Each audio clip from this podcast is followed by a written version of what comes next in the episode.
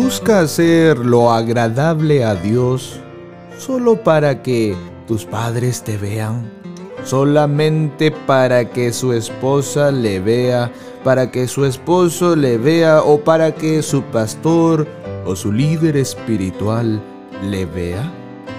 Mire lo que dice la escritura en el libro de Mateo capítulo 6 verso 1.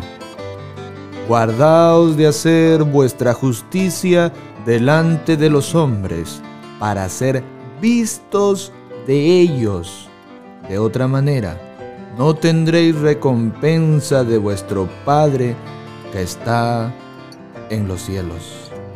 Hoy en día el creyente está viviendo más para que otros vean por encima de si verdaderamente agradan a Dios. Se equivocan de persona y tienen un propósito completamente errado.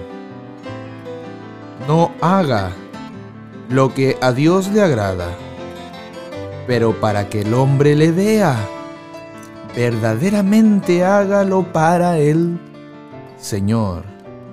Hoy en día muchos viven tratando de agradar a los hombres y llegan a un punto donde entonces empiezan a desagradar completamente al Señor.